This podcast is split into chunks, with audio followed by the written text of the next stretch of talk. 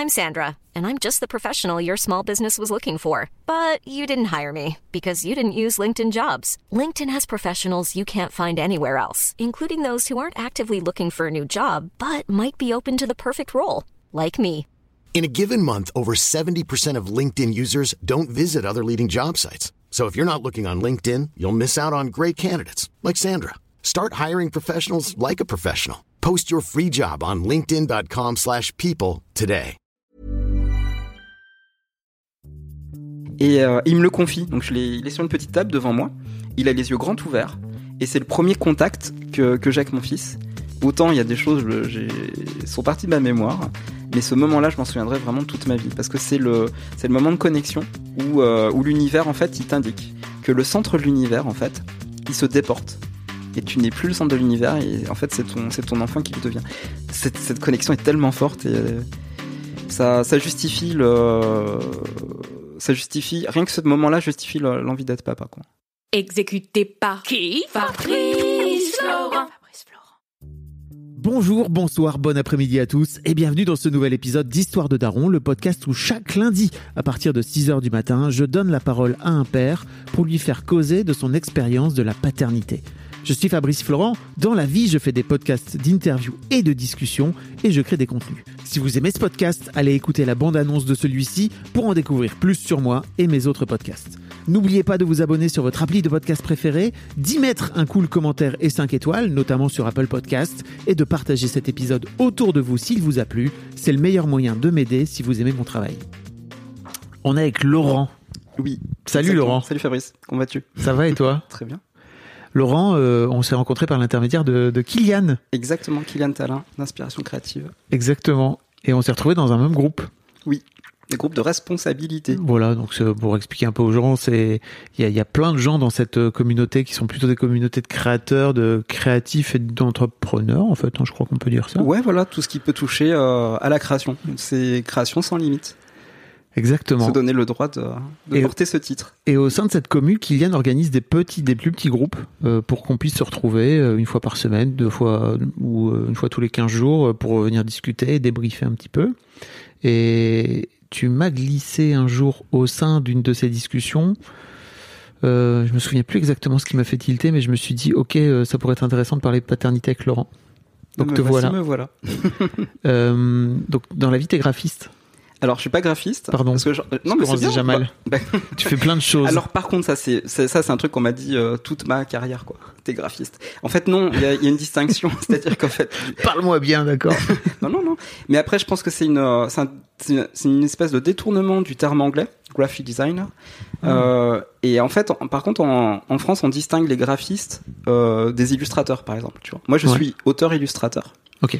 Et plus particulièrement pixel artiste. Et euh, le, le graphiste, en fait, euh, il va, euh, lui va être plutôt en fait dans la création de, de, de mise en page, de, euh, de chartes graphiques, de, de faire du, du design graphique, c'est-à-dire faire, des, faire aussi des, euh, des logos, euh, concevoir des, des magazines, concevoir des, euh, des livres. Et euh, l'illustrateur est beaucoup plus euh, lui attaché à l'image, l'image pure, pure et dure. Même si évidemment, bah, il y a des passerelles entre, euh, Oui. entre les activités. Ok. Bon, pardon, donc tu es illustrateur. Et également auteur. Et également pixel artiste. Pixel artiste. Et pas que ça. Tu fais plein de choses. Je fais plein de choses. ouais. Et tu fais du, tu fais de la musique aussi, c'est ça? Ouais, je fais de la musique. Depuis un an, je m'y suis mis sérieusement. Parce que je me suis donné la permission de, de, de faire de la musique sérieusement. J'en ai fait euh, de- depuis que je suis adolescent. Mais, euh, mais c'est vraiment, c'est vraiment le, le compositeur du dimanche, tu vois, sur, euh, sur, ses, sur ses petits synthés ou sur, son- sur son ordinateur. Ok. Et là, depuis un an, je fais une auto-formation. Euh, donc ça va jusqu'à la, jusqu'à la production aussi. Donc, euh, donc du coup, bah, je me suis mis un petit peu à apprendre un peu le solfège que j'ignorais totalement parce que j'étais totalement autodidacte. Euh, voilà, savoir se servir des accords, euh, faire des gammes, des progressions, des choses comme ça. Euh, et puis évidemment tout le côté euh, plus technique euh, de, la, production musicale. Donc ça, le mixage, euh, savoir faire une compression, une égalisation. Voilà. Auto-formation, tu sais que ça me fait un peu penser à la parentalité. Ah Oui, et on s'auto-forme. Il y a une école des, des papas et des mamans. Non. Eh, c'est un truc à, Ça serait bien, hein c'est un truc à imaginer, ça a du, du pognon à se faire. Tu m'étonnes. Ah oui, mais ça dure pas longtemps. C'est des étudiants qui, qui sont là pendant 7 ou 8 mois, et puis après, Tu crois Après, tu- après, ils deviennent professionnels. Pas, pas, professionnels, mais professionnels. T'es ouf, toi. Je crois que ça dure toute la vie. non, non, mais d'accord, mais quand tu te formes. Parce qu'après, une fois que tu as tes enfants, tu retournes à l'école des enfants. Ouais. Et il faudrait réfléchir à un cursus. Une fois que t'as tes enfants, tu continues. plus le temps tu- tu con- non, si tu continues toute ta vie, t'es ouf. Oh là là. Euh, donc aujourd'hui, t'es papa. Et c'est aussi Oui. pour ça que tu, Ah bah tu oui, viens oui, pour bah parler d'histoire de daron. J'étais là, je suis passé, je suis papa. T'es papa d'un fiston? Oui, d'un fiston. Il s'appelle Joachim et, euh, et il a 8 ans. D'accord. La que- question que je pose à mes invités généralement, c'est comment t'en es venu toi à vouloir devenir papa?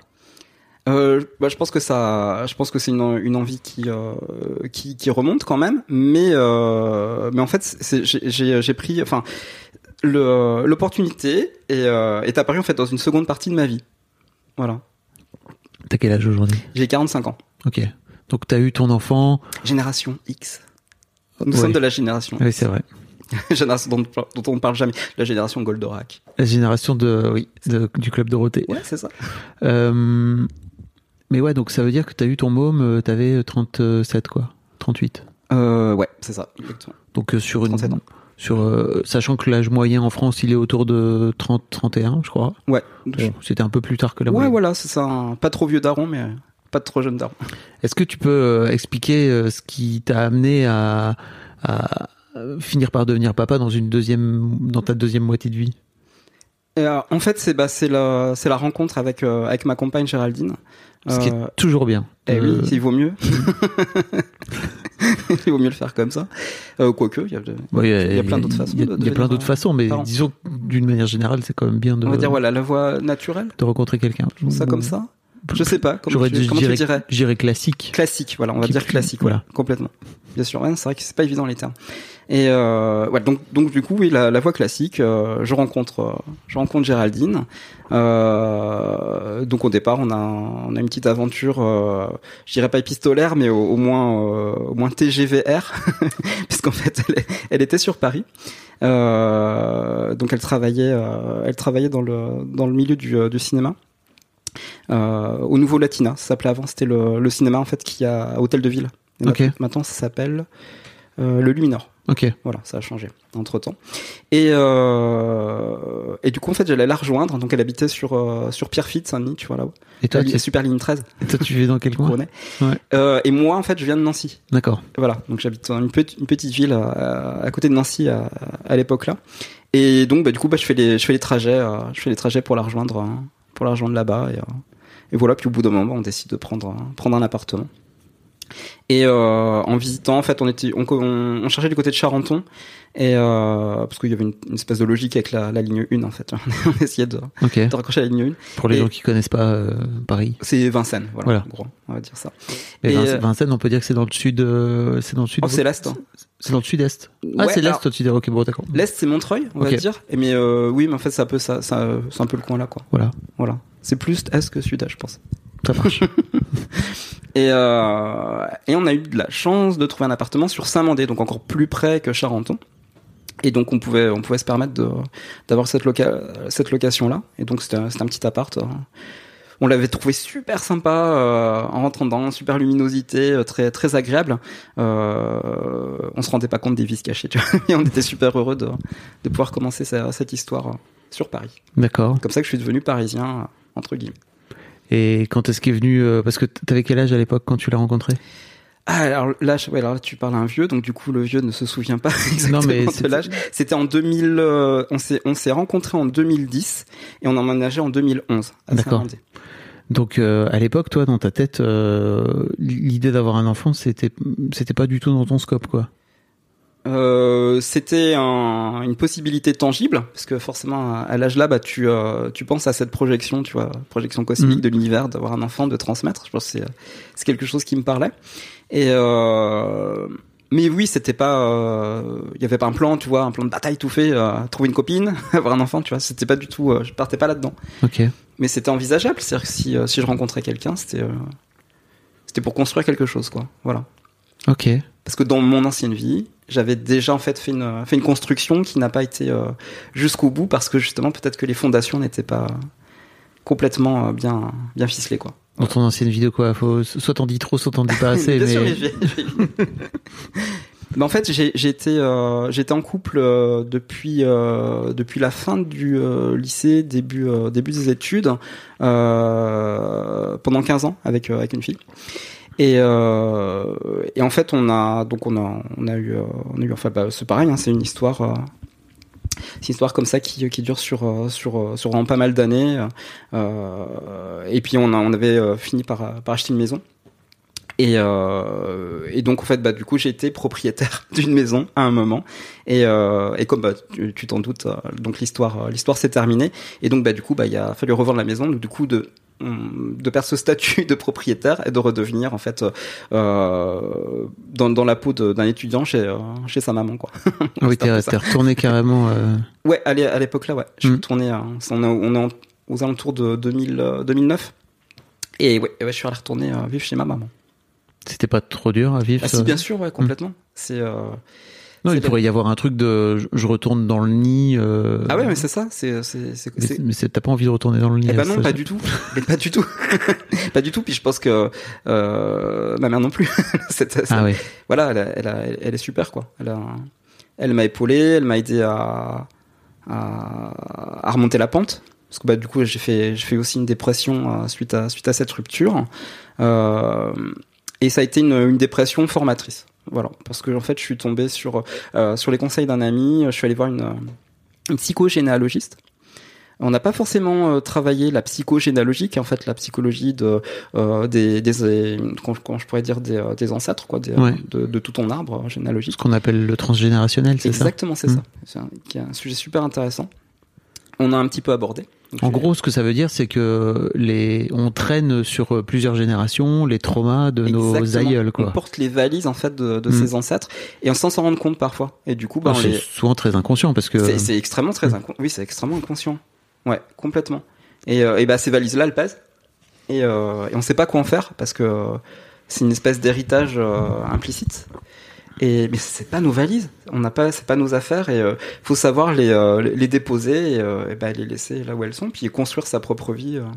c'est quoi les, c'est quoi les valises avec lesquelles t'as bossé, toi? Enfin, que tu portais et que t'as, t'as- dont t'as dû Mais- te débarrasser. Justement, je pense que j'avais pas ce, j'avais pas cette problématique là. C'est pour ça qu'on n'a pas fait cette cette thérapie de Ah euh, transgénérationnelle. On, a juste abordé deux trois petites choses qui étaient très intéressantes. J'aurais pu après euh, approfondir. J'en ai pas ressenti le besoin, mais c'était déjà ça, c'était bien. Par contre, elle, elle m'a aidé, elle m'a fait le focus sur le présent. Ça c'était important parce que le le passé n'était pas si euh, euh, si impactant que ça. Donc on a vraiment travaillé sur le, le présent ensemble et elle m'a aidé à justement ne pas euh, euh, ne pas être une euh, le, le, le terme un petit peu euh, un petit peu biaisé mais ne pas être une victime en fait mais c'est victime de moi-même hein, pas victime des autres c'est-à-dire se mettre dans la position de la victime voilà genre écrasez-moi euh, je suis qu'une pauvre merde euh, allez-y euh, de toute façon je m'en fous. Voilà. En gros j'étais un petit peu dans cette dans cette logique là de de tout lâcher quoi. Et euh, Ça devenait de ton éducation, tu penses? Non c'est vraiment Non. mon caractère. Ok. mais peut-être hein. Peut-être qu'il y a quelque chose à la, la psychogénéalogie qui expliquerait ça. Ok. mais c'est vraiment mon c'est vraiment mon caractère jusqu'au boutiste c'est-à-dire que je fais les choses à fond. Et euh, quand j'ai une euh, quand j'ai une passion je peux pas la faire à moitié quoi. Je fais euh, je fais vraiment jusqu'au bout. Et euh, ça c'est une problématique puisque si je suis déçu d'une passion euh, tout s'écroule. Tout s'écroule parce que derrière j'ai tout mis dedans et euh, c'est vraiment mettre les œufs dans le même panier quoi. Peut-être les yeux aussi parce qu'on s'aveugle mais voilà j'avais cette problématique là et elle euh, elle m'a aidé à pas me laisser euh, pas me laisser faire quoi et c'est à- déjà à lutter contre moi-même et puis à, à, à m'affirmer en fait en tant que euh, que célibataire Ok. donc euh, tu sors de cette relation. Ouais. Donc tu disais que t'étais au lycée, donc tu avais quoi, 17 ans euh, ouais ouais c'est ça on avait 18 ans Jusque donc à peu près tes 32, 33. ouais c'est ça ouais tu calcules trop bien Et oh. ah, trop fort je suis impressionné Euh, et là, d'un coup d'un seul, bah, effectivement, j'imagine que tes plans de 15 ans de, de vie ouais de peut route toute oui, tracée, complètement oui se, se, Exactement, c'est ça. C'est la, route toute tracée. En fait, le- la croyance qu'on se met, euh, se met à deux d'ailleurs, parce que c'est 50-50 hein, dans, dans une relation, toujours. Ça faut, faut quand même le préciser. Et euh, et oui, oui, tout s'écroule quoi. Tous tes plans s'écroulent. Voilà, tu te retrouves avec euh, que du vide. Et le vide est flippant. Tu m'étonnes. Super flippant. Euh, et comment tu fais pour euh, pour tomber donc sur ta compagne actuelle en partant de de chez toi, enfin de chez ta maman, donc j'imagine. donc dans un dans un état un état d'esprit un peu un peu triste quoi, tu vois, j'imagine. Bah c'est ça. Bah en fait, bah, je me réfugie déjà un dans le travail. C'est euh... bah, en fait j'ai cette chance là de, de faire un métier passion. Je déteste ce terme. On pourra peut-être en reparler tout à l'heure. Euh, mais c'est la réalité quand même. C'est un métier qui me passionne. Donc euh, du coup bah je, je dessine, je fais du pixel et j'ai des clients. Ça c'était pas parti. Ça, les clients continuent à appeler. Mm. Il y a deux trois boulots que j'ai pas fait parce que je, je leur ai dit bah je suis en dépression. Je j'y arrive pas. J'arrive pas à vous rendre des gros boulots, mais tous les petits boulots euh, qui étaient euh, qui étaient jouables, qui ne demandaient pas une, une charge mentale sur euh, sur sur des semaines, euh, ça continuait. Donc du coup, je me réfugiais là-dedans vraiment à fond. Évidemment, il y a aussi les jeux vidéo. Je suis un gamer, donc voilà, j'avais un petit peu cette soupape. Mais c'est surtout, c'est surtout les séries TV. c'est vraiment le truc qui m'a sauvé la vie, quoi. Vraiment À ce point-là. à ce point-là, je pense. À l'époque, euh, c'était euh, c'était la série Lost en fait qui passait euh, sur sur TF1. Donc archi fan, archi fan de la série. Et je crois qu'on était à peu près entre la on était à peu près entre la cinquième et la sixième saison, saison donc on n'avait pas encore le dénouement. Et il y avait l'impatience de, de savoir la suite. Donc du coup, je me suis enfilé plusieurs fois les saisons 1 à 5 à la suite quoi. Je les enchaînais. Que j'avais fini la saison 5, je recommençais la saison 1. Mais Je pourquoi faisais ça en travaillant. Parce qu'en fait, c'était devenu mon doudou. C'est en fait dedans, j'ai euh, projeté euh, j'ai projeté en fait le miroir de ce qui m'arrivait sur un personnage qui s'appelle John Locke. C'est-à-dire que John Locke, Locke c'est euh, euh, en fait un, son nom est inspiré d'un philosophe euh, britannique qui justement travaillait sur les questions de l'existence. Et, euh, et ce personnage-là a une, euh, une destinée, une perspective en fait dans, dans la série euh, qui m'a extrêmement touché et dans laquelle bah, je me suis je me suis projeté. Je vais pas dire reconnu non plus. En fait, le, le personnage arrive arrive sur l'île. Sans- no on- spoil, hein. on, on no spoil, no spoil. Le personnage arrive sur l'île et et c'est le seul personnage au début qui est sur la plage. Donc hein, c'est- Lost, c'est un avion qui se crache sur Mm. une île déserte. Il y a des il y a des survivants et c'est le seul personnage qui est hyper zen et qui est heureux d'être euh, peut-être pas heureux mais en tout cas apaisé d'être là sur cette plage là. Et on va découvrir pourquoi. Voilà. C'est un personnage qui a une histoire avec, euh, de la trahison, qui a une histoire avec euh, une envie d'aller d'aller de l'avant. On lui a toujours refusé, on lui a toujours dit qu'il n'y arrivera pas. Et c'est quelqu'un qui a qui a une idée en tête, un fil rouge, et, et tant qu'il trouvera pas le, le- le, euh, la vérité sur ce fil rouge là, il arrêtera pas en fait de, de chercher et d'explorer. Et ça, j'ai adoré l'idée parce que évidemment, c'est le parcours, le chemin qui est beaucoup plus intéressant que la destination, parce que la destination, en général, euh, elle est plus décevante parce qu'on s'en fait une idée de, euh, de, celle- de, de la beauté de la destination, et qu'en vérité, c'est le chemin qui nous apprend des choses. Et on trouve des, voilà, des choses à apprendre tout le temps. Quel est le lien entre euh, le fait que tu regardes Lost et, le fait que tu te trouves une chérie Parce qu'en fait, j'ai eu besoin de partager ma passion, de pas me retrouver juste seul dans ma grotte, euh, puisqu'en fait, bah, quand on est en dépression, on, en fait, on se coupe de ses amis.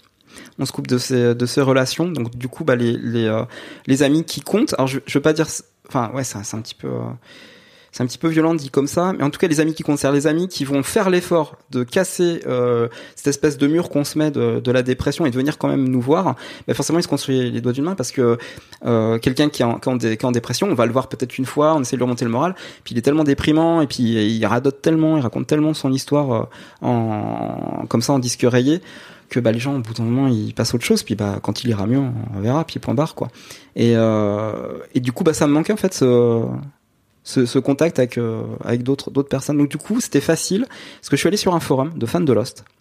Et, euh, c'était facile de, recommencer de zéro euh, du relationship avec les gens en fait. Et je suis allé très vite sur il y avait un petit chat sur le forum. Donc ça permettait de discuter en direct.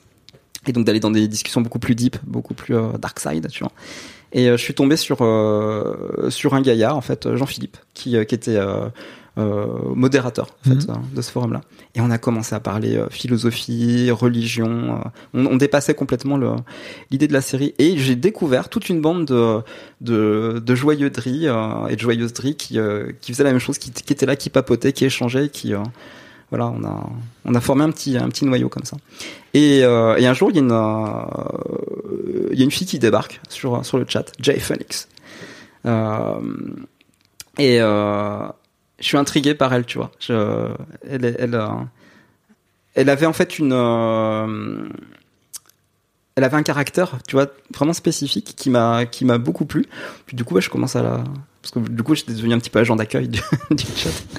Et, et donc, du coup, je commence un petit peu à parler avec elle. Et je me rends compte qu'elle, euh, habite dans les Vosges. Et euh, je dis, bah, je suis de Nancy, tout ça. Et bah, on a, passé, on a, passé euh, des soirées comme ça, à échanger, à discuter. on a bien accroché, puis du coup, on a, voulu se rencontrer. Et on s'est rencontrés à Paris. Voilà, on s'est donné, plutôt que de se donner rendez-vous justement bah, en, Lorraine, comme elle, travaillait déjà sur Paris, on s'est rencontrés sur Paris. Et voilà, c'est parti de là.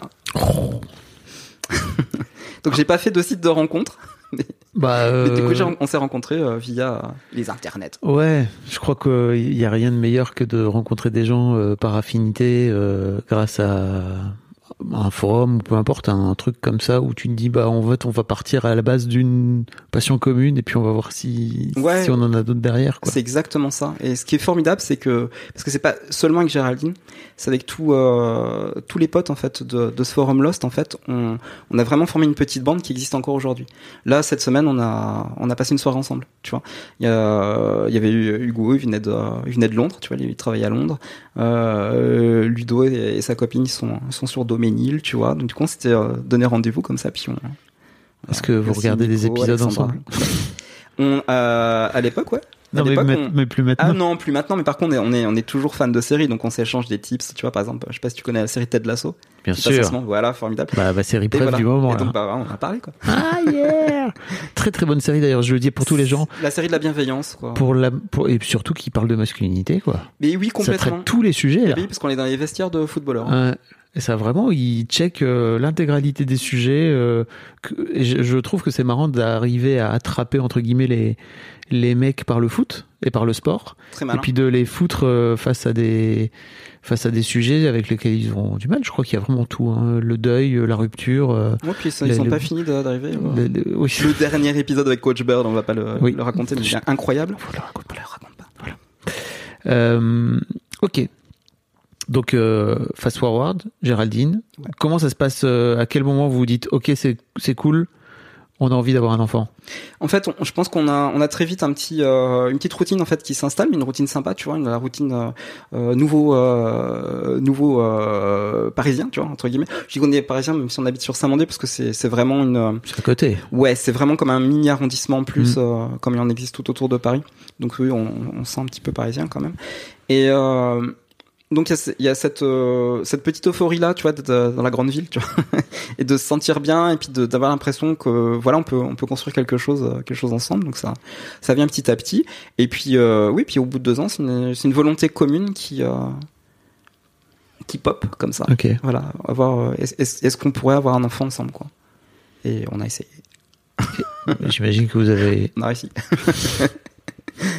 on a réussi. On a une première on a une première alerte.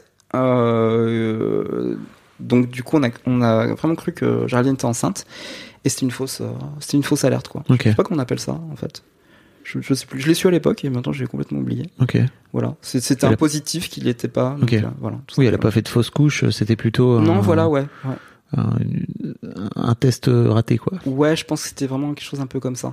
Et euh, et du coup, on s'est pas, on s'est pas laissé abattre. On s'est dit bah, let's try again. et puis la fois là, c'était la bonne. Hey, I'm Ryan Reynolds. Recently, I asked Mint Mobile's legal team if big wireless companies are allowed to raise prices due to inflation. They said yes. And then when I asked if raising prices technically violates those onerous two year contracts, they said, What the f are you talking about, you insane Hollywood ass? F- So to recap, we're cutting the price of Mint Unlimited from $30 a month to just $15 a month. Give it a try at mintmobile.com slash switch. $45 upfront for three months plus taxes and fees. Promo rate for new customers for limited time. Unlimited more than 40 gigabytes per month. Slows. Full terms at mintmobile.com. Even on a budget, quality is non-negotiable. That's why Quince is the place to score high-end essentials at 50 to 80% less than similar brands. Get your hands on buttery soft cashmere sweaters from just 60 bucks, Italian leather jackets, and so much more. And the best part about Quince, they exclusively partner with factories committed to safe, ethical, and responsible manufacturing. Elevate your style without the elevated price tag with Quince. Go to quince.com slash upgrade for free shipping and 365-day returns. Okay. Tout simplement. Comment se passe cette grossesse Comment comment comment t'apprends Enfin, comment ça se passe déjà toi de ton côté quand t'apprends que tu vas être papa C'est euh... alors j'ai j'ai plus le souvenir de exactement de ce que j'ai ressenti, Euh, mais j'ai le souvenir qu'on d'un bonheur en, duo, tu vois, en commun, de, de se dire ça y est, le, le, le chemin commence et euh, ça devient sérieux. Ça y est, là là euh, là le, le rêve de il est passé et maintenant bah voilà, euh, c'est euh, c'est on est parti pour un chemin de neuf mois a priori. Plus. Non non, mais Je sais pas encore. non, mais voilà, exactement. Pour le moment, c'est voilà, c'est la perspective. Il y a, une échéance à 9 mois. Et euh, et donc voilà. Et euh, Géraldine est, euh, est très euh, comment je pourrais dire ça? Je- je- elle, elle adore en fait se, se renseigner, tu vois, sur les choses. Quand elle fait quelque chose, elle elle lit beaucoup, elle se renseigne beaucoup, elle interroge beaucoup et euh, elle devient assez incollable sur pas mal de pas mal de petits sujets. Donc c'est quelque chose qui l'a qui l'a porté la, la grossesse en fait et euh, euh, où elle s'est vraiment impliquée impliquée dedans. Ce qu'on n'a pas dit jusque là, c'est que ma thématique à moi de daron, c'est l'enfance. C'est-à-dire l'enfance en tant qu'enfant, en tant que grand enfant, en tant qu'enfant qui qui traverse la vie. Et je me souviens donc d'un d'un épisode, bah c'est l'épisode 15 avec tes filles sur euh, sur Histoire de Daron Oui. avec Tim et Lina. Je saurais pas dire quel est le numéro d'épisode c'est mais 15. tu le sais. ça si vous voulez l'écouter. Et Kim dedans en fait euh, s'interroge sur le le moment en fait où on devient adulte. Voilà, c'est une, c'est une question qu'elle se pose euh, à l'époque de, de l'épisode. Et tu lui expliques en fait qu'on peut devenir adulte euh, quand on l'a décidé en fait. On devient adulte quand on, quand on décide d'être adulte. Et, euh, et qu'on peut rester un enfant toute sa vie. Ce à quoi elle te répond, euh, bah ok d'accord, je décide d'être adulte là maintenant. c'est une réponse d'enfant qui est absolument géniale. Elle, elle avait quoi, 9 ans? Ouais, c'est ça? c'est absolument génial cette réponse parce que bah déjà c'est impossible, on, on peut pas devenir adulte quand on quand on a un enfant. Mais en même temps, ce qu'elle dit est, est- est fabuleux parce qu'elle te prend au mot. Et effectivement, j'ai l'impression de, j'ai pas l'impression d'être un adulte. Voilà, j'ai l'impression d'être un enfant euh, qui, qui, a, qui a grandi. Voilà. Et euh, et on en parlera tout à l'heure. Là, je fais une voilà une petite digression comme ça et euh, pour pour en parler tout à l'heure. Du coup, ce qui me met moi, pour revenir à Géraldine, dans une position de de d'enfant qui va être qui va être papa bientôt en fait. Voilà. Et donc mon ça- implication, Oui, voilà. voilà, mon implication est un petit peu en euh, en sidekick de Géraldine, tu vois, plus qu'en plus qu'en team up, tu vois, plus en sidekick. C'est-à-dire que t'es plutôt à côté que. Parce que je lis pas tout ce qu'elle lit, euh, parce que je euh, je vis les choses de façon beaucoup plus euh, adaptative. Moi, je crois beaucoup au flow, en fait, tu vois, le F L O W le flow, le flux, le flux dans, dans la vie et je, je j'aime bien suivre ce flow là en fait, ressentir les choses. Je euh, je suis rarement dans dans l'anticipation même si j'aime la construction vers l'avenir. Euh, voilà, c'est c'est quelque chose qui me porte vraiment beaucoup. Ça fait C'est pas une façon d'échapper au truc et de. Parce que tu sais, il y a plein de Ouais. pères qui font en sorte que la grossesse n'existe pas parce qu'en fait peut-être ça leur fait peur ou c'est aussi une façon comme c'est aussi une façon pour toi d'y échapper? Non, Non, c'est juste ta façon à toi de Ouais, c'est ma façon à moi de, de vivre la vie. Et ça, c'est quelque chose que j'ai appris, euh, notamment euh, pendant ma, ma dépression. Donc c'est le, le chemin que j'ai fait. Mais je l'avais également étudié avant en, en pratiquant les arts martiaux. Voilà, c'est aussi une chose sur laquelle on pourra on pourra revenir qui est très importante dans ma vie. Et, euh, et donc voilà, j'ai- ce côté-là euh, plutôt cool, plutôt zen, d'un colérique abstinent, parce que je pense que je peux me définir comme ça. J'ai eu un un long. Moi, je pense que j'ai un souci de colère depuis depuis que je suis enfant. Et, euh, et là, je fais vraiment une période où c'est abstinent? Ouais, parce qu'en fait, je j'évite la colère au maximum. J'évite j'évite vraiment ça. Dès qu'elle dès qu'elle monte, j'ai des euh, j'ai des routines, des, des méthodes en fait de, euh, de relaxation, de méditation pour euh, pour essayer d'analyser cette colère là que je prends comme une information et pour éviter de de la subir et de de m'abandonner dans la colère. Tu vois, balancer un point dans un mur ou ce genre de truc un peu extrême où tu sais très bien que le, le mur est beaucoup plus fort que toi. a priori C'est très vain. La colère est très est, est très vaine et en général la colère démontre une impuissance. mais il y a peut-être aussi une Peut-être des fois aussi où c'est une bonne chose de la laisser Alors, sortir, non? Il y a la bonne colère, Hmm. évidemment, mais c'est comme c'est une information, on peut euh, la traiter. Donc ça veut dire qu'on voilà, on peut savoir si la colère est négative. Donc dans ce cas-là, bah, évidemment, faut la faut la faire redescendre et, euh, et la transformer. Et si la colère est positive, évidemment, mais une colère positive en général, elle euh, euh, je, la trouve évidente. C'est-à-dire, euh, elle, elle est, des fois, elle est sur le long terme, puisque Mhm. ça peut être une colère, une colère politique, par exemple.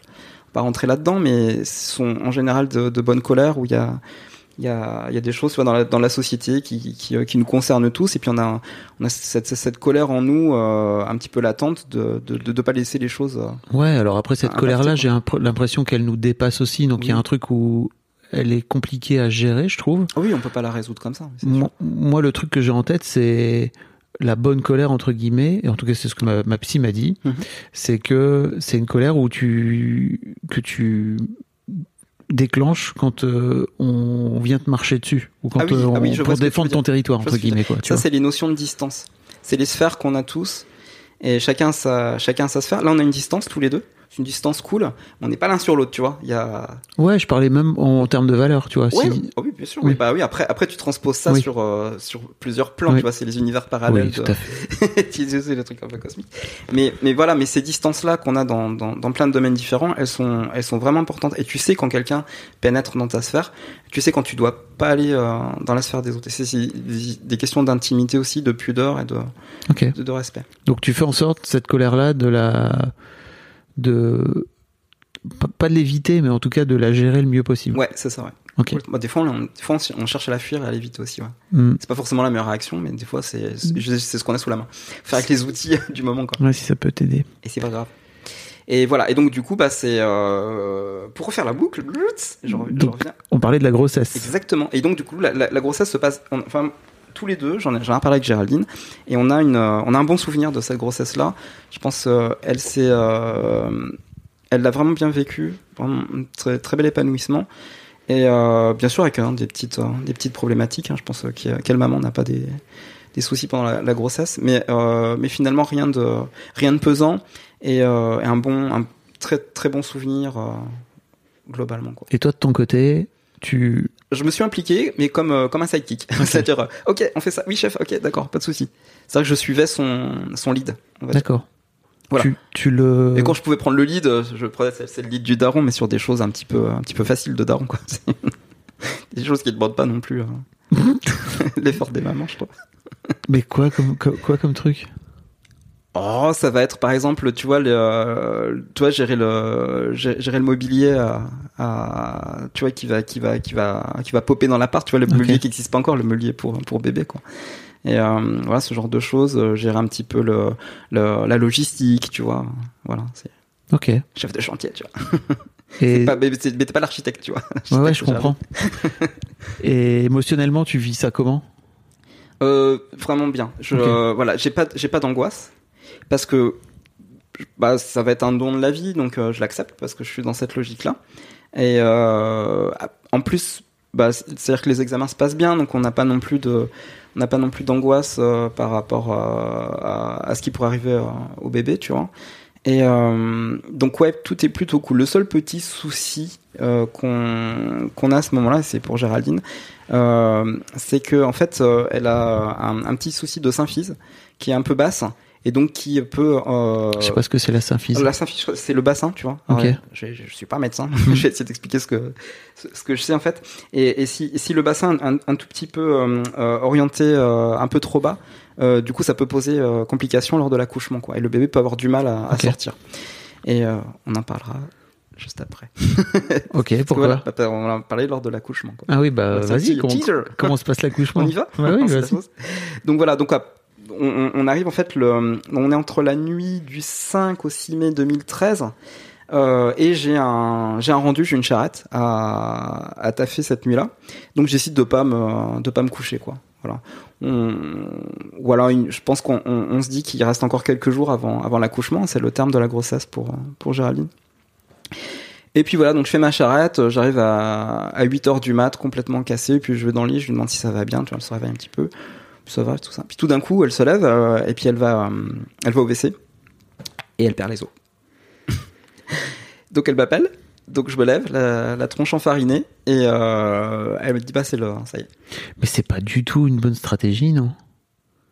De pas, de pas dormir quelques jours avant. C'est complètement con, on est d'accord. C'est. c'est complètement con. Mais voilà, ça, c'est ma vie. Ça, c'est c'est moi tout craché. C'est c'est me mettre en fait dans le dans l'œil du cyclone et de gérer les choses. Et j'y arrive. C'est ça qui est ouf. Je suis très fier de ça. Je suis hyper fier de ça. Waouh. Alors, le sac était prêt. Oui. Et surtout, j'ai une, capa- capacité à que j'ai appris aux arts martiaux. Ça, je l'ai vraiment appris aux arts martiaux. J'ai une capacité à me mettre en, en mode bataille, tu vois, mode battle. C'est-à-dire que ça y est, ça, euh, la guerre est déclenchée. On savait que voilà, ça allait, ça allait arriver, tu vois. Et puis tout d'un coup, bah, le, le soldat, le samouraï, etc. Ce que tu veux, euh, il, il sait qu'il faut faire le pactage, il sait qu'il faut gérer, et il sait qu'il faut, euh, faut aller, faut aller aider, euh, Même en ayant, aider sa compagne, tu vois. même en n'ayant pas dormi de la nuit. Même en n'ayant pas dormi, il n'y a pas le choix. C'est là, c'est maintenant. Donc Ok. voilà. Donc je fais, euh, donc je m'occupe, je m'occupe de tout. Je, donc j'appelle l'hôpital. Euh, il m'explique en fait comment comment faire. On dit non, on vous envoie pas une ambulance, vous inquiétez pas, ça ça va prendre des plombes pour pour pour le processus. Donc vous pouvez venir marcher tranquillement. Donc en fait on est à Saint-Mandé, on est c'est à l'hôpital Bégin où, où on devait aller, donc euh, hôpital militaire. Et euh, qui faisait des accouchements à l'époque. Ça ils ont ils ont arrêté. Ok. Voilà. et, euh, et nous voilà partis euh, dans les rues jusque donc ça, ça reste Saint-Mandé, on, on se balade dans les rues de Saint-Mandé euh, avec Géraldine. Donc on fait des petites pauses, elle, elle respire tranquillement. Je la rassure aussi parce que forcément pour elle la- le, le stress, euh, le début du stress commence. Mhm. Et puis on arrive comme ça à l'hôpital et euh, donc ils la prennent en charge pour la péridurale et compagnie. Donc là premier moment d'un petit peu de solitude pour moi parce que ça- bah voilà je sais que maintenant ça y est ça va arriver. Et, euh, et dans le sac, alors on avait tout prévu. On avait la console de jeu, tu vois. on- C'était là. on, a- on avait géré. On avait vraiment géré. Et, euh, et donc on découvre une première équipe avec euh, un sage-femme, Hmm. un sage-homme. Comment on dit? On t'a déjà dit comment on dit je crois, non, c'est, on dit étudiant sage-femme. hein? Étudiant sage-femme, ouais, c'est ça. Ouais. Euh, euh, infirmier sage-femme. Ah, euh, pardon, oui, parce que moi j'avais, je pense à ça parce que j'avais un, j'avais un étudiant sage-femme, euh, enfin j'avais, on avait un étudiant sage-femme quand euh, lors de notre premier accouchement. Voilà. Donc on avait un infirmier sage-femme euh, avec Ok. nous. Donc il y a toute une équipe qui, euh, qui nous voit, puis ça nous met vraiment en confiance. Ils étaient super cool. Et puis la journée se passe. Et, euh, et puis du coup, bah, le col en fait ne, ne s'ouvre pas plus que ça. Et donc on attend. Donc les heures passent, les heures passent. On, a, on arrive à- vers 9h à l'hôpital.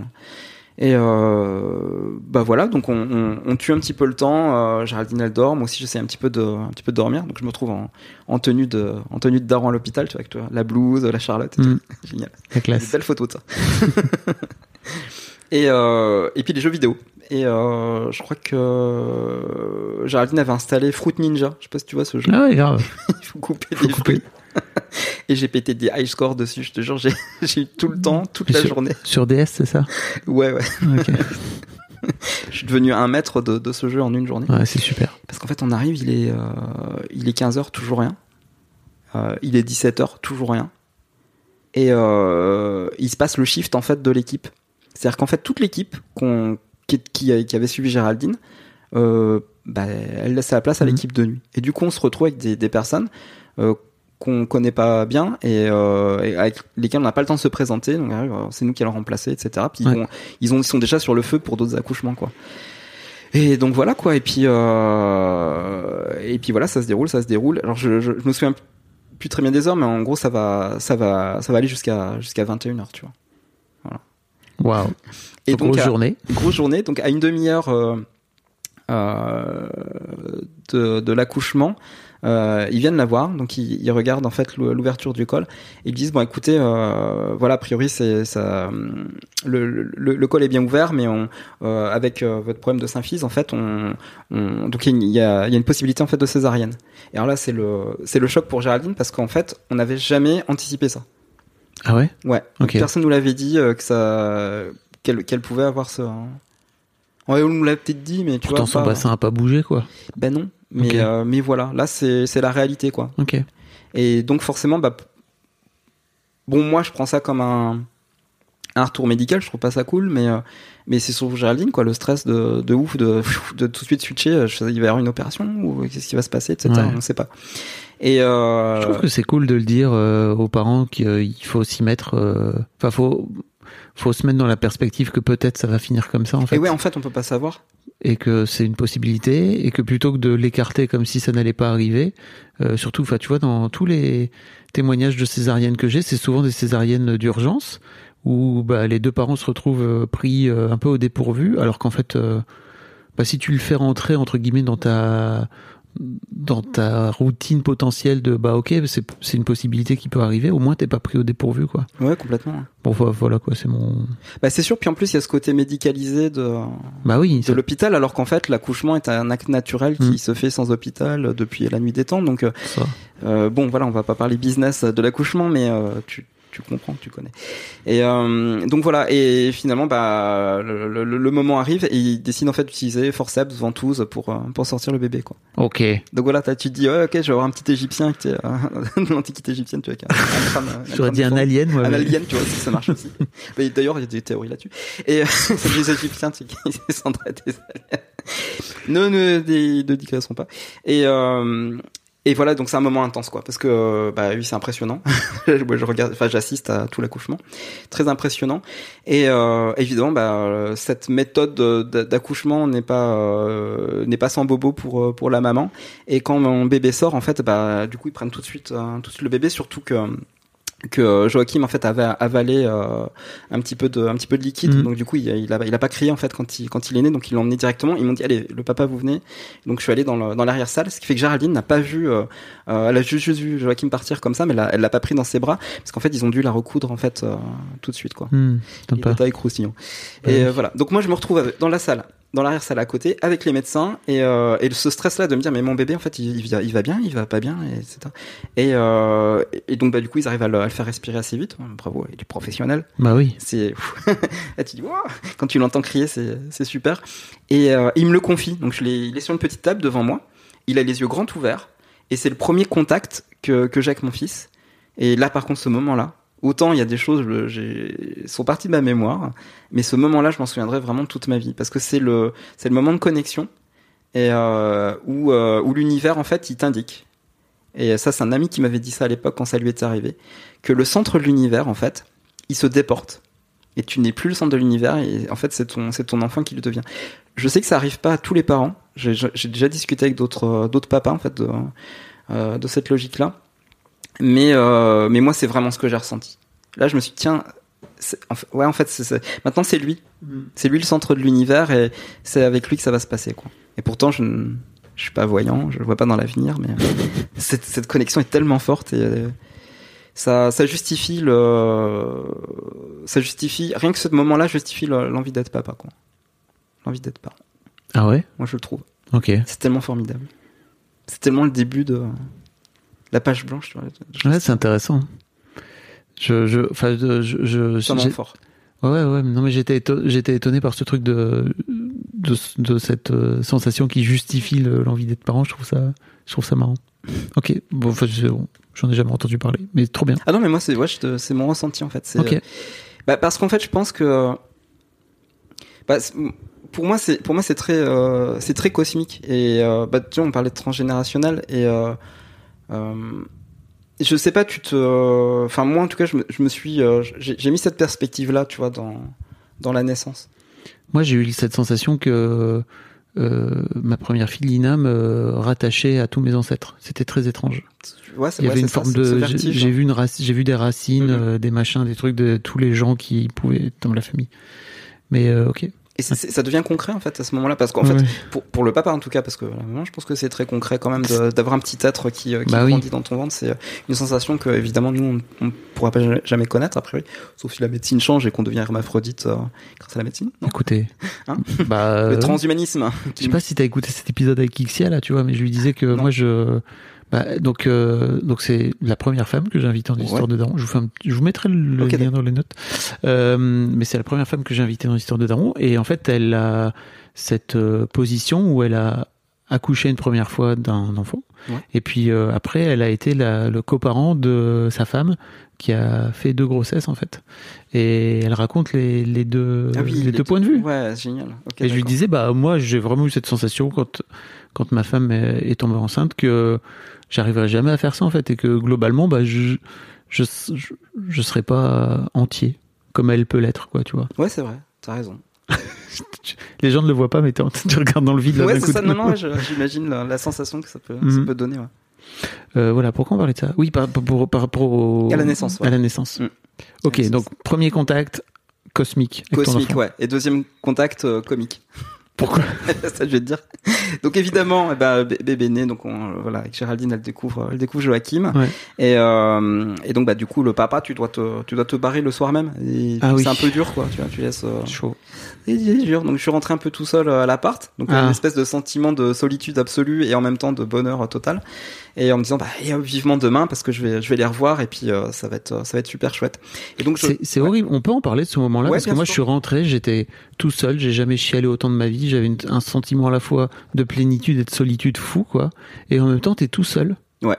T'es vraiment livré à toi-même et tu te sens, euh, bah, com- comple- pour le coup, complètement impuissant parce que là, tu, tu, t'es pas là quoi. Bah ouais. T'es on, pas là. On en parlait avec d'autres euh, d'autres darons sur euh, mon Discord là, tu sais. euh, Je vous mettrai un lien aussi. euh. Mhm. C'est encore la médicalisation, ça, parce que je pense que voilà, si t'es pas médicalisé, là par contre, tu, tu peux pas avoir ce, moment de solitude puisque tu t'es avec, t'es avec ta famille directement, tu vois. Ben non, parce que il y a des. Enfin. Si si tu accouches à la maison, tu vois. Ah, ok, dans l'aspect médicalisé, Ouais, dans ouais, ce voilà sens-là. oui. ouais, ouais. Tu vois, c'est encore la médi- mé- médicalisation qui Mhm. crée cette distance. Ouais, c'est vrai. C'est intéressant quand même. Et euh, donc voilà, donc j'attends avec impatience le lendemain euh, pour pouvoir aller les voir et puis euh, voilà qu'on fasse notre premier moment en famille quoi. C'est voilà. Donc, du coup le lendemain m'arrive et puis bah, la première chose qu'on t'apprend à faire c'est euh, changer la couche, c'est euh, c'est euh, alors je crois qu'on n'a pas le droit de baigner le bébé au début, on peut juste le nettoyer justement parce qu'il y a encore cette cette couche protectrice qui est super importante. Et puis euh, surtout bah, le prendre dans ses bras et puis euh, et puis faire connaissance quoi, c'est hyper important. Et euh, et donc à un moment bah, Géraldine a un petit peu besoin de se, se reposer évidemment parce que la, la nuit était dure. Et euh, et bah je me retrouve avec Joachim puis je dis bah allez hop on va se faire une petite balade dans l'hôpital euh, tous les deux. euh, le, papa et son petit fiston, tu vois, tranquillement. Donc je commence à, je commence à sortir la chambre, je me balade, et tout d'un coup ça commence à biper. J'étais en train d'enlever mon propre fils. Parce que tu sais qu'ils ont des petits bracelets dans les hôpitaux, et que si tu t'éloignes en fait du récepteur, eh ben c'est enlèvement de bébé. Ah, t'étais en train d'enlever ton enfant. J'étais en train d'enlever mon enfant. Classe. Donc évidemment, il y a, il y a- il y a des gens- qui accourent, se disent c'est bon, c'est le mien, il n'y a pas de souci. J'avais juste dépassé le périmètre. euh, Ok, je ne savais pas. Super sensation. voilà, voilà, la, la- la petite gaffe, de- la petite gaffe du du hein, du, euh, Ouais. du daron euh, débutant. Donc voilà. Bon, et comment ça se passe avec ton fiston? Et ben là actuellement ça se passe super Ouais. bien. Non en fait c'est vraiment vraiment c'est euh, on a une relation. Euh, alors évidemment il a il a 8 ans. Donc il est dans, aussi dans une relation avec sa maman où sa maman euh, euh, c'est un petit peu la femme de sa vie. Ça c'est euh, c'est logique. Je pense que tous les tous les petits garçons euh, pensent ça. Mais on a Est-ce que t'as- on a une super relation de de, de, de, de copains en fait ensemble. Est-ce que ta chérie a eu le droit à ce truc de euh, quand est-ce qu'on se mariera ensemble et tout? Ouais mais quand il était plus euh, Plus petit. plus petit puis le mariage là ça le les bisous le mariage euh, ça l'énerve là. Il Oui. Il veut pas qu'on entende parler. Il avait des, il avait des copines il y a deux ans. Et euh, maintenant, il a plus de copines. Ouais, 8 ans. C'est fini, plus de copines. Ça, Terminé. ça reviendra. Chaque fois qu'on lui dit, tiens, ils vont faire des bisous, il, il se retourne, il fait. ouais, donc tu disais, t'as une relation de, de, po- de, de copain avec lui, c'est ça? Ouais, j'ai vraiment une relation de, de copain avec lui. Évidemment, la relation de, euh, de papa, euh, d'adulte est hyper importante. Et là, on revient justement sur la thématique de l'enfance. Il m'oblige à être adulte. C'est parce que je peux pas, je peux pas être un enfant euh, avec lui. Il y a, il y a, il y a, euh, il y a évidemment toute la pédagogie, l'éducation qu'on qu'on apporte à nos enfants. Et, euh, et c'est lui qui me rend adulte, en fait. Tu vois, quand tu, euh, tu parlais de, euh, de la décision d'être adulte, on est adulte quand on décide de l'être. Et ben, c'est lui qui me, c'est lui qui me fait prendre cette décision là. Ok. Voilà. J'étais tonton avant, donc euh, j'ai euh, j'ai eu le, j'ai déjà eu en fait le, cette relation de, de, de copain adulte, tu vois, avec des, avec des enfants qui, euh, qui était qui était génial. J'adore mon mon neveu et ma nièce, ils sont ils sont vraiment formidables. Et ça m'a servi un petit peu de d'entraînement pour pour Joachim après quoi. Mais évidemment, être papa, c'est pas être tonton quoi. C'est complètement différent. Il y a une une responsabilité de tous les instants, euh, une vigilance à avoir que voilà, tu tu as un radar qui existait pas qui euh, qui est tout d'un coup greffé en toi et euh, tu sens les choses quoi. tu sens Un, les un radar à danger, tu veux dire ou... Ouais, le radar à danger, le radar, le radar à émotion, le, euh, ouais, c'est ça, ce petit truc qui euh, où t'étais peut-être pas. euh, Enfin, ouais, je vais pas dire ça parce que c'est pas c'est pas juste pour ceux qui euh, qui veulent pas nécessairement d'enfants. Mais moi, j'ai l'impression qu'il manquait quelque chose comme ça. Et ce ce petit truc en plus, ce petit radar, il il me rend plein en fait. C'est euh, voilà, c'est une sensation que j'ai. C'est juste personnel. Oui, oui, je comprends. Après, je crois que tu peux aussi le développer pour des pour pour d'autres personnes qui sont pas forcément tes enfants, quoi. Tu vois. Alors complètement. C'est une question d'âge peut-être. Alors non, mais je pense que c'est vraiment une relation de une relation humaine où tu tu t'attaches à quelqu'un et qui devient euh, méga important pour toi. Je pense que oui, il y a pas c'est pas forcément le lien du sang hein, qui, Mhm. qui donne ça, c'est le c'est l'attachement humain que t'as pour une personne puis l'amour que tu lui portes quoi. Ok. Le radar de l'amour Le radar de l'amour. Et comment tu fais pour être euh, copain et en même temps euh, figure d'autorité? Bah, c'est l'avantage du skill euh, d'enfant développé pendant, pendant des années, puis après la date limite, tu vois, de l'enfant. du coup, ça aide vachement. Je suis toujours resté très euh, très lié à l'enfance. Bon, tu vois, par exemple, j'ai passé le Bafa quand j'étais euh, quand j'étais jeune adulte. Meilleur truc, hein. Si vous avez 16 ans, euh, n'hésitez pas à aller passer le BAFA. quoi. Ouais, je pense que c'est hyper format, formateur. Et je trouve, euh, alors c'est par exemple, puisqu'on on peut plus faire le service militaire, je trouve qu'aller faire le Bafa, c'est une super formation. Tu Ouais, vois. c'est vrai que c'est il y a, il y a un peu On apprend un, quelque chose. il y a un peu un rite. côté civil, un côté un rite, ouais. Puis ce lien euh, transgénérationnel encore avec euh, Ouais, ta génération d'après, tu vois. ouais. Parce que t'es- t'es- il y a pas si longtemps, t'étais encore un gamin, tu vois. Et tu deviens euh, responsable d'enfant. Ouais, c'est vrai. Et tu vois, moi, par exemple, mon premier, non, mon deuxième, j'avais 17 ans et je, je gérais des ados qui avaient, Bah oui. 15 ans Moins que ça, ouais, c'est ça. et c'était, c'était marrant, c'était C'est intéressant. dur d'être adulte avec des, euh, C'était des bizarre. personnes qui ont très peu de différence. Ouais, c'est très c'était- dur. c'était étonnant. Très dur. Et euh, ouais, donc j'avais fait ça, tu vois. Donc j'ai fait, tu vois, j'ai fait des colos, animateurs et tout. hein. Donc ça, c'est c'est quelque chose que j'avais depuis toujours. Et puis, euh, euh, je pense aussi, il y a il y a ce euh, il y a ce gros lien que j'ai à l'enfance, qui est hyper important. Euh, mon papa, qui n'est plus de ce monde, en fait, euh, il m'a initié à à l'informatique. Euh, et c'est c'est grâce à lui euh, si aujourd'hui j'ai j'ai cette passion là pour euh, pour l'image. Il était, euh, je sais quand il était, euh, quand il était, quand il était jeune, il, euh, il s'est essayé euh, aux petits films d'animation, tu vois, avec, avec les petites caméras de l'époque et tout, en 35 et en 8 mm, etc. Et euh, il, était aussi passionné de, de photos. Il était aussi passionné de musique, tu vois, il était musicien amateur. Euh, et toutes ces choses-là. Donc en fait, par exemple, dans ma dans ma famille, on a toujours eu un ordinateur. Puis qu'on qu'on est petit, il y avait des consoles, un ordinateur. Et euh, ce qui était ce qui était pas courant à l'époque, tu vois, dans les années euh, les années 80, tu vois, début des années 80. Il est mort quand t'avais quel âge, ton père? Euh, bah, il est mort quand j'avais euh, attends, c'était en 2000 euh, euh, 2005, c'est ça, ouais. Attends, non, 2006, ouais. Il est mort en, en 2006, ouais. Donc du coup, j'avais, attends, je suis nul moi pour faire les- le, le rétro-pédalage. T'avais 30 ans? Ouais, j'ai une 30. Ouais, c'est ça, j'avais 30. Bah oui, bah une 76. 2006, ouais, j'avais 30 ans. C'est ça, j'avais 30 ans. C'est pas dur de perdre son père à 30 ans? Bah si, parce qu'il était, euh, il était encore jeune. Oui. Il avait 56 ans. Ah oui. Et euh... ouais, c'est ouais, c'est ouais, c'est dur parce que euh, quelque part, bah, il, il connaîtra jamais Joachim. Déjà, c'est une chose. Il a, mon neveu était avait à peine un an, donc il a jamais, il a jamais connu non plus sa petite fille.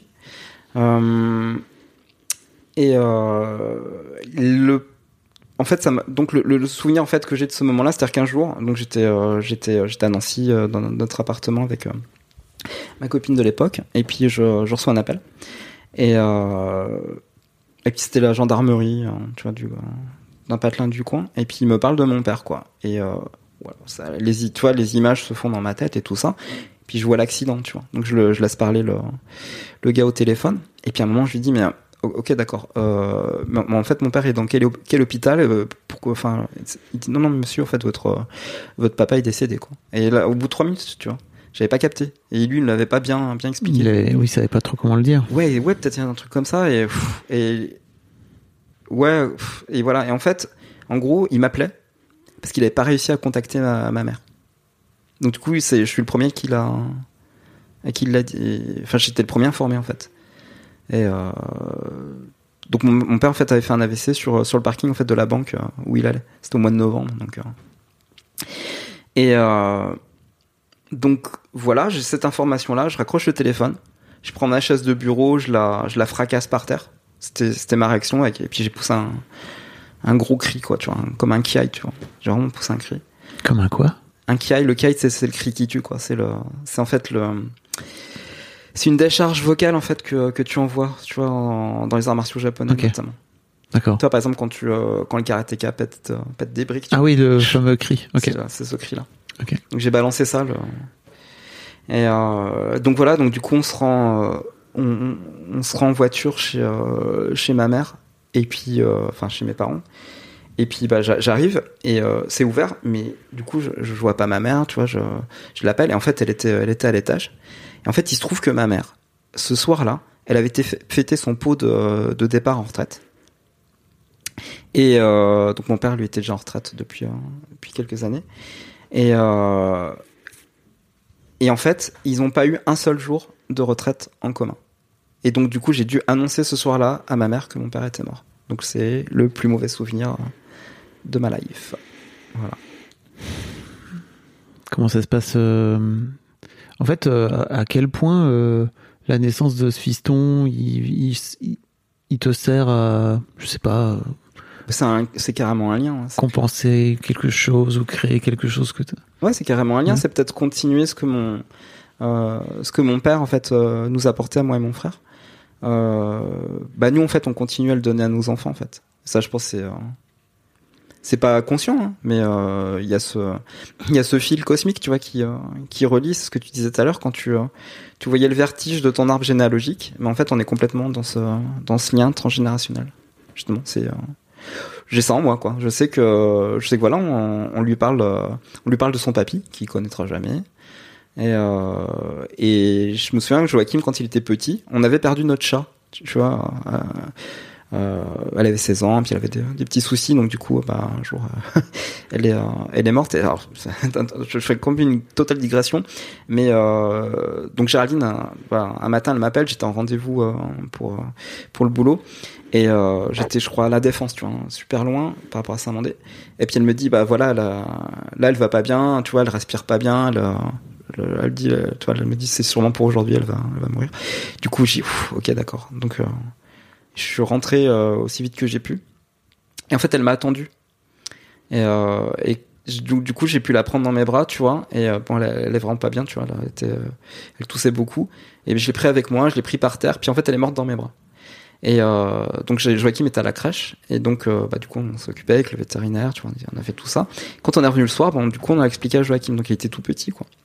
Il était déjà en âge de, de comprendre qu'on pouvait qu'on pouvait mourir. Et euh, et donc en fait on lui a expliqué euh, un, un truc tout bête, hein, tu vois, on lui, a, on lui a parlé des étoiles, puis on lui a dit bah voilà quand quand quelqu'un meurt, tu vois, euh, imagine il devient il devient une étoile, ça te permet de, de penser à cette personne là. Donc on, on a fait euh, on a fait une veillée pour euh, pour pour notre chat qui était qui était parti. Donc Joachim, il a il a allumé les bougies, il avait mis tous ses doudous, il avait cherché ses doudous pour pour honorer, tu vois. Cool. Et puis là et puis là il nous sort il nous sort bah voilà, là il y a Pamba, donc c'était notre chat.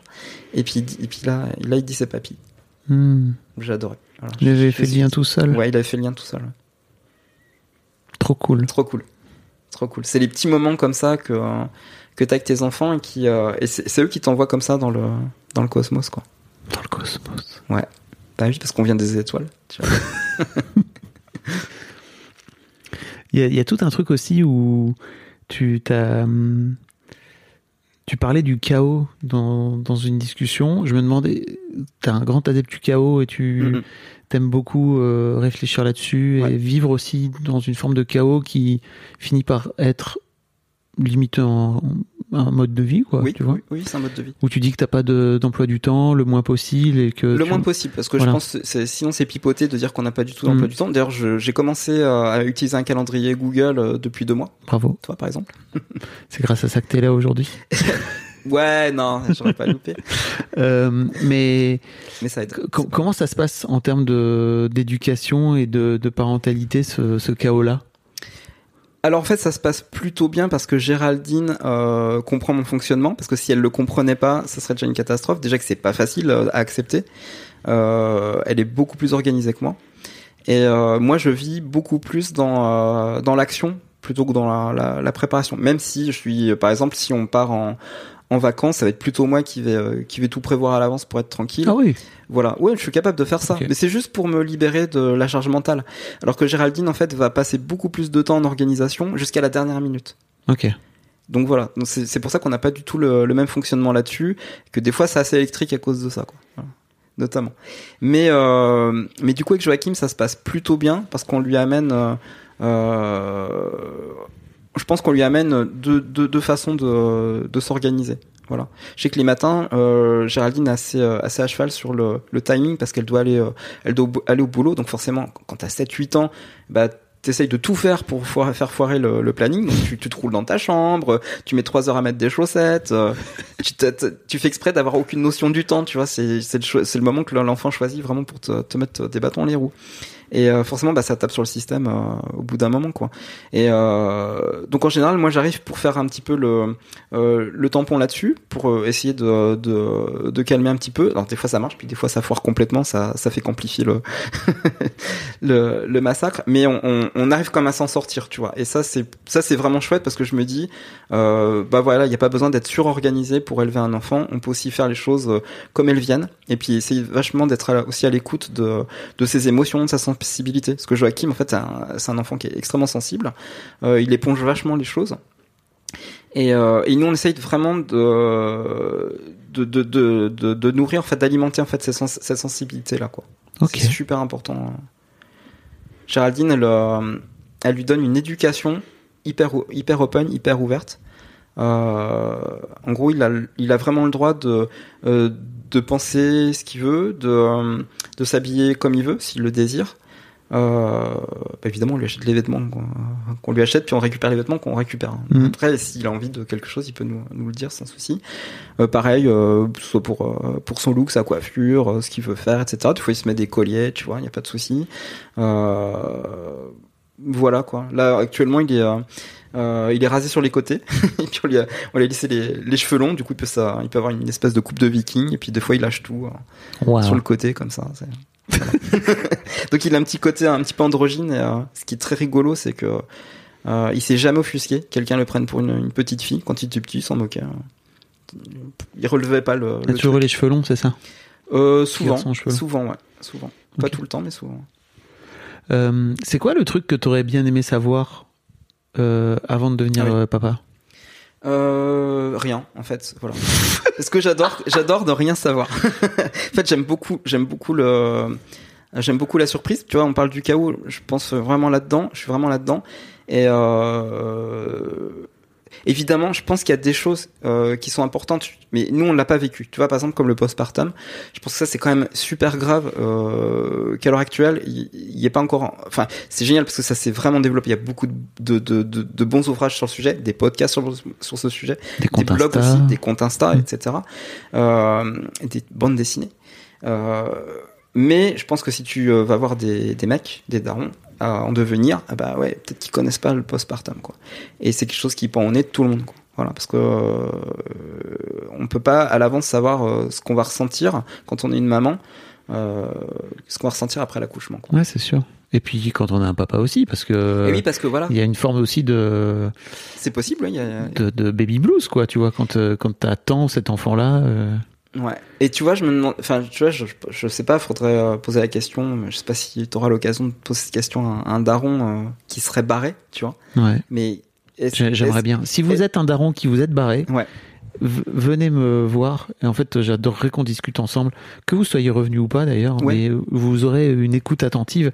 C'est un vrai truc que je et je- j'en ai pas. Est-ce que cette fuite-là est un postpartum masculin? Bien sûr. Voilà. Je, Je, je me suis posé la question en fait récemment.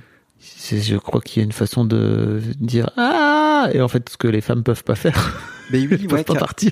Mais non, puis la maman, elle a ce, elle a cette responsabilité là qui, euh, qui a un poids énorme en fait d'être une maman pour un enfant. C'est euh, Oui, puis d'être- obligé à un moment donné que le que cet enfant sorte de toi, tu vois. Bah là où toi, en tant que mec, t'es là, pff, bah, moi je peux partir. euh, Ouais, c'est ça, en fait, voilà. l'enfant, il sera quand même là, il va quand même. ouais, elle peut venir me voir.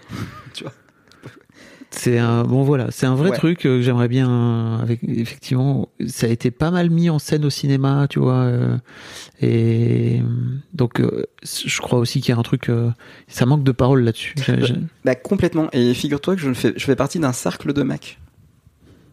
Comment ça? Oui, monsieur. Vous m'intéressez je sais que je t'intéresse.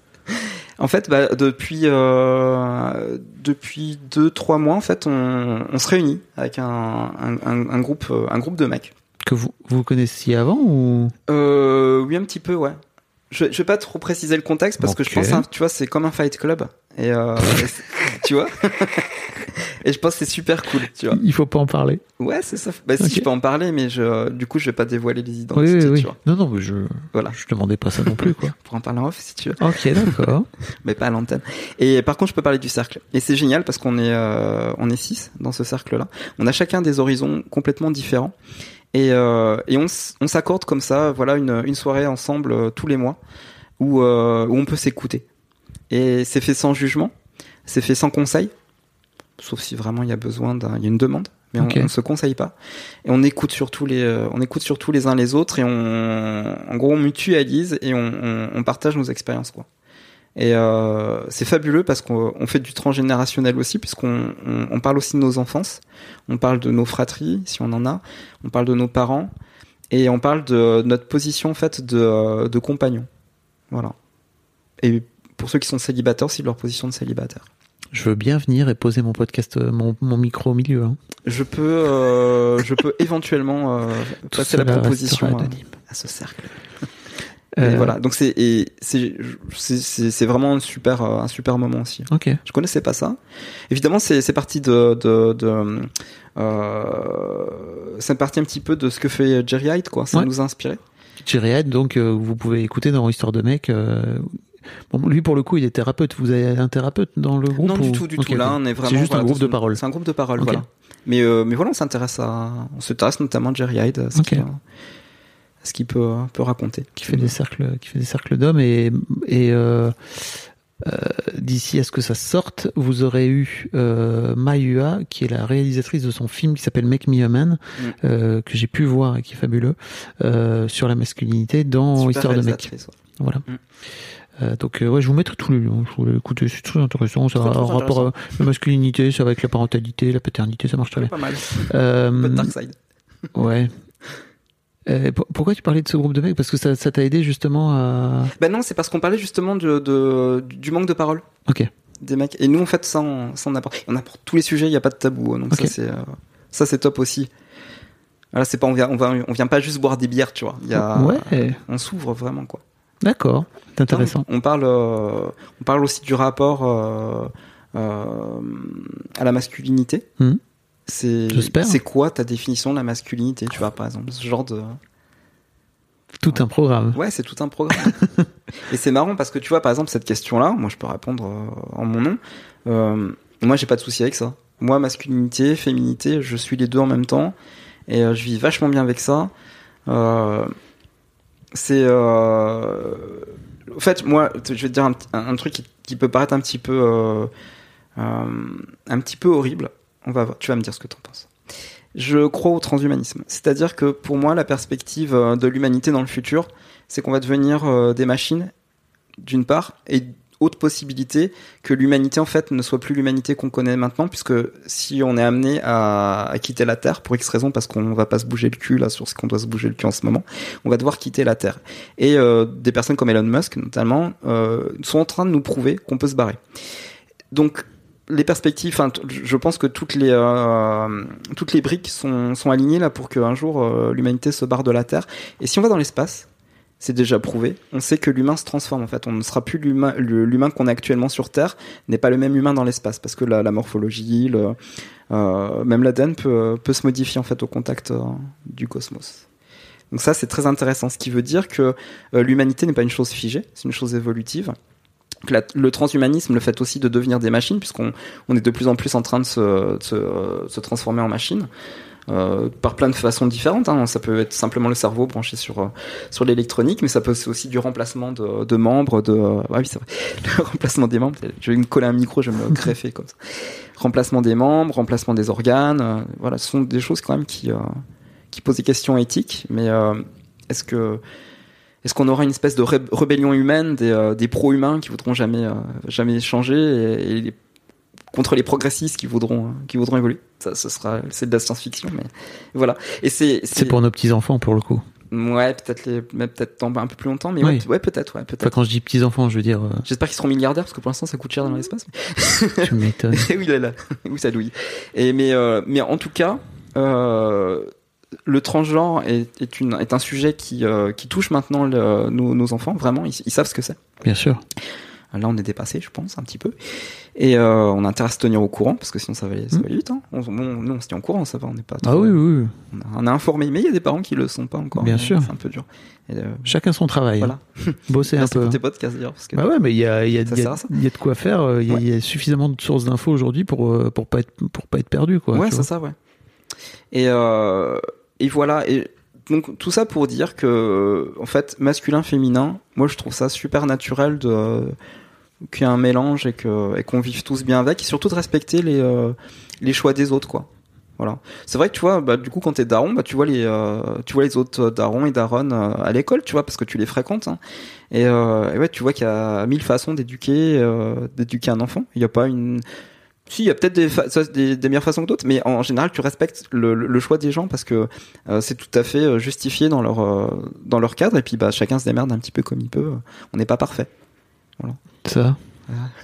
Que le père parfait ou la mère parfaite ou les parents parfaits me jettent la première pierre. Se hein. fasse lapider par les talibans en Afghanistan.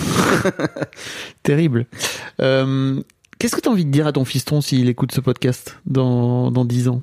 Il aura 18 ans. Il aura Le- 18 ans, ouais. Il aura 18 ans. Il sera en- devenu un gros. wesh. Eh bah, alors, donc du coup, il aura atteint la limite euh, enfant adulte.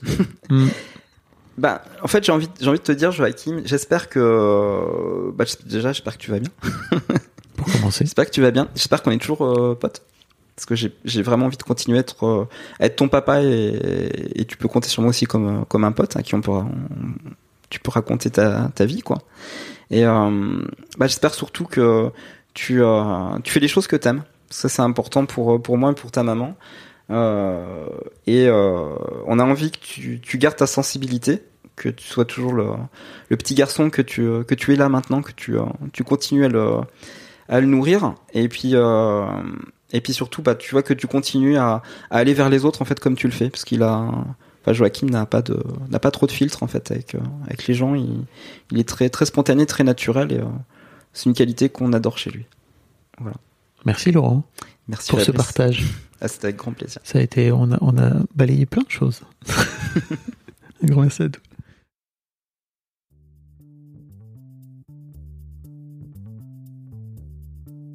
Merci beaucoup pour votre écoute. Avant de nous quitter, si vous avez aimé ce podcast et cet épisode, merci de lui mettre un commentaire sur Apple Podcast et 5 étoiles de préférence. C'est le meilleur moyen de le faire connaître. Vous pouvez faire comme Joel Esquimau qui, le 11 août 2020, a mis 5 étoiles en disant Arrivé ici en cherchant des informations pour la naissance prochaine de ma fille, je suis tombé sur un podcast qui change la vie. Je le conseille aux futurs papas, mais aussi aux autres. Les histoires sont intéressantes pour la vie. Merci d'avoir lancé cette super initiative et merci à tous les darons qui partagent leurs opinions et leurs histoires. Un grand merci à toi et vous aussi vous pouvez faire pareil. Vous vous rendez sur Apple Podcast et vous cherchez Histoire de Daron directement dans l'appli ou sur votre ordinateur. Merci à vous et rendez-vous tous les premiers et troisièmes lundis de chaque mois à partir de 6h du matin pour un nouvel épisode d'Histoire de Daron. Un grand merci à vous pour votre écoute. When you make decisions for your company, you look for the no-brainers. If you have a lot of mailing to do, stamps.com is the ultimate no-brainer. Use the stamps.com mobile app to mail everything you need to keep your business running with up to 89% off USPS and UPS. Make the same no-brainer decision as over 1 million other businesses with stamps.com. Use code PROGRAM for a special offer. That's stamps.com, code PROGRAM.